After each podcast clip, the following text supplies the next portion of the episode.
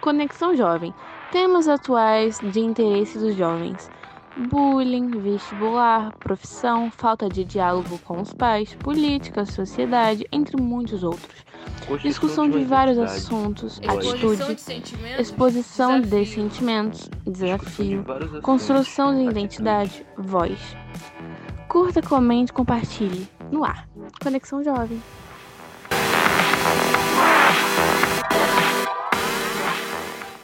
Oi, meu nome é Adriele e hoje a gente vai começar mais uma entrevista do podcast Conexão Jovem. Então, vou pedir para o meu entrevistado se apresentar agora e pode se apresentar. Olá, meu nome é Gabriel Nascimento, tenho 21 anos, sou ex-aluno do Instituto Benjamin Constant, é ex-aluno do Pedro II e atualmente eu estou cursando Educação Física na UFRJ. Então, Gabriel, agora a gente vai fazer umas cinco perguntinhas para você responder em relação ao esporte, como está sendo a vida assim na pandemia, tudo bem?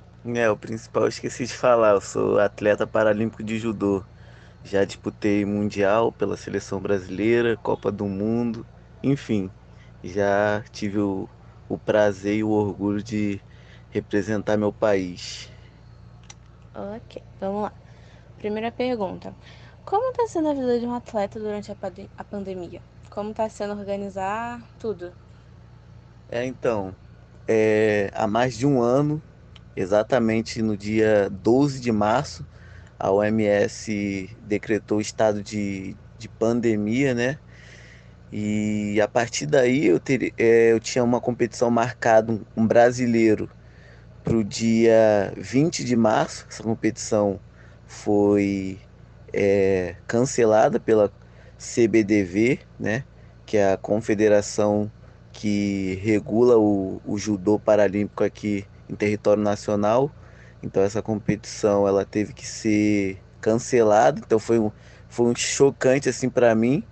Eu ainda não estava não tava claro para mim o, o quão grave era essa essa pandemia, esse esse vírus, né? Então eu fiquei bem chateado, foi difícil mas depois eu entendi que não tinha, não tinha o que fazer, né? Eu tinha que é, erguer a cabeça e seguir o planejamento, seguir os treinamentos, mesmo sabendo que eu não, não, ter, não, tenho, não tive calendário no ano de 2020. Então, os treinos praticamente durante o ano todo foram realizados em casa. Eu realizar, tive que adquirir é, tatames para treinar e a partir disso eu realizei treinos part... É, via Zoom com a minha equipe. Então todo dia, é, a partir das 6 horas, é, eu treinava a parte de judô via Zoom e pela manhã eu fazia o treino físico. Eu adquiri uma barra, né, olímpica e alguns pesos e a partir disso eu, mesmo na pandemia, realizava dois treinos por dia, inclusive domingo. Então, assim, eu até hoje é, me glorifico muito por isso, por mesmo no momento difícil, após o cancelamento de uma competição, eu ter conseguido manter minha rotina de treino.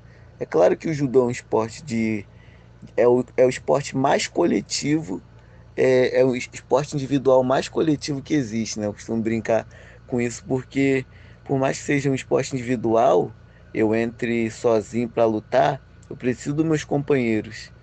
Então esse período foi bem difícil, né? Por isso, por ter que fazer o judô, a parte técnica sozinho, mas eu consegui me adaptar.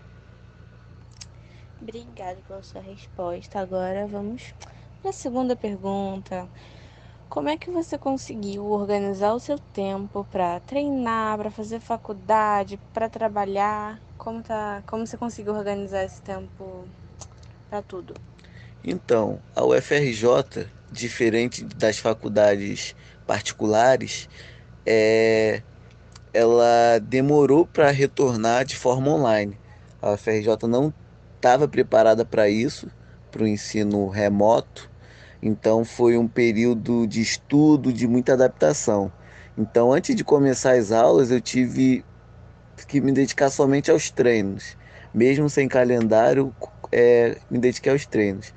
A UFRJ só voltou em novembro de 2020, setembro de 2020. Então, só a partir de setembro que eu tive que conciliar meus horários. Então, eu minhas aulas online passaram a ser no período da tarde, né? E eu continuei normalmente meu, meu treino físico pela manhã e o treino técnico via Zoom à noite. Obrigado. Vamos lá para a próxima pergunta. É difícil você fazer faculdade e treinar ao mesmo tempo? É, é bem difícil.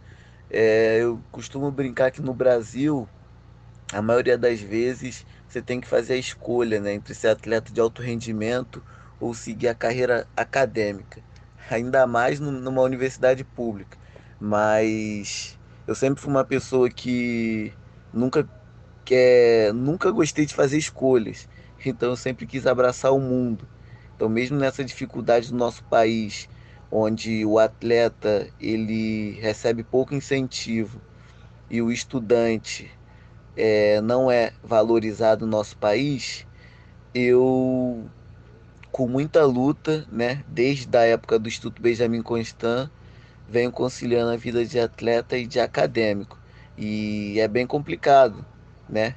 Sempre tem que eu só posso pegar disciplina na faculdade nos horários que eu não estou treinando, então eu tenho que eu só eu chego na minha grade horária, eu não tenho muita escolha, eu só posso, por exemplo, buscar é, é, me inscrever em matérias na parte da tarde. Então, complicado é, é isso, né? O horário para estudar também, que eu chego do treino cansado, né? Parte física. Então, é difícil para ter cabeça para estudar, os trabalhos. Agora, atualmente, na construção e finalização aí do meu TCC. Então, é difícil. Entendi. Nossa, sua vida é bem corrida. Vamos para a quarta pergunta. Durante a pandemia, você descobriu mais algum interesse sobre esporte? Descobriu mais algum interesse sobre outro esporte além do judô? É, então, eu sempre fui viciado em tudo que é tipo de esporte, né? Sempre. É, antes de começar a graduação, eu comecei a praticar crossfit, é, usar, é, usando como forma de preparação física para o judô depois do estudo, depois de, a, de alguns conselhos de alguns treinadores, eu vi que o crossfit era um esporte, como o judô. Então eu não podia usar um esporte para preparação física de outro esporte. Mas o crossfit ele deixou um, uma herança para mim, um legado, né, que foi o LPO, o levantamento de peso olímpico. Então, a partir do momento que veio a pandemia, eu comprei minha barra e meus pesos para treinar no play do meu prédio, eu comecei a praticar mais o LPO e os movimentos. Então foi uma um esporte que eu comecei a praticar e que os lutadores sim, aí nesse caso usam como preparação física e muito legal para mim. Comecei a seguir atletas do LPO, páginas do Instagram, fiz curso também, foi bem interessante. Isso aí. Vamos lá para a última pergunta. Então, o que você diria para um jovem que quer iniciar no esporte? Qual conselho você daria para ele agora? Primeiro, para não largar o estudo, né? Ser teimoso e pelo menos terminar o ensino médio. Eu acho que assim, a faculdade é importante, mas ninguém é obrigado a iniciar a faculdade de imediato, assim que termina o ensino médio. Infelizmente, está se perpetuando isso, mas não é a realidade da maioria.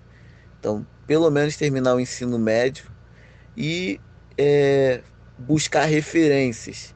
Eu tenho uma referência que é o atleta paralímpico medalhista de prata Williams Araújo, que também é ex-aluno do Pedro II, também é ex-aluno do, do Pedro II e do Instituto Benjamin Constant.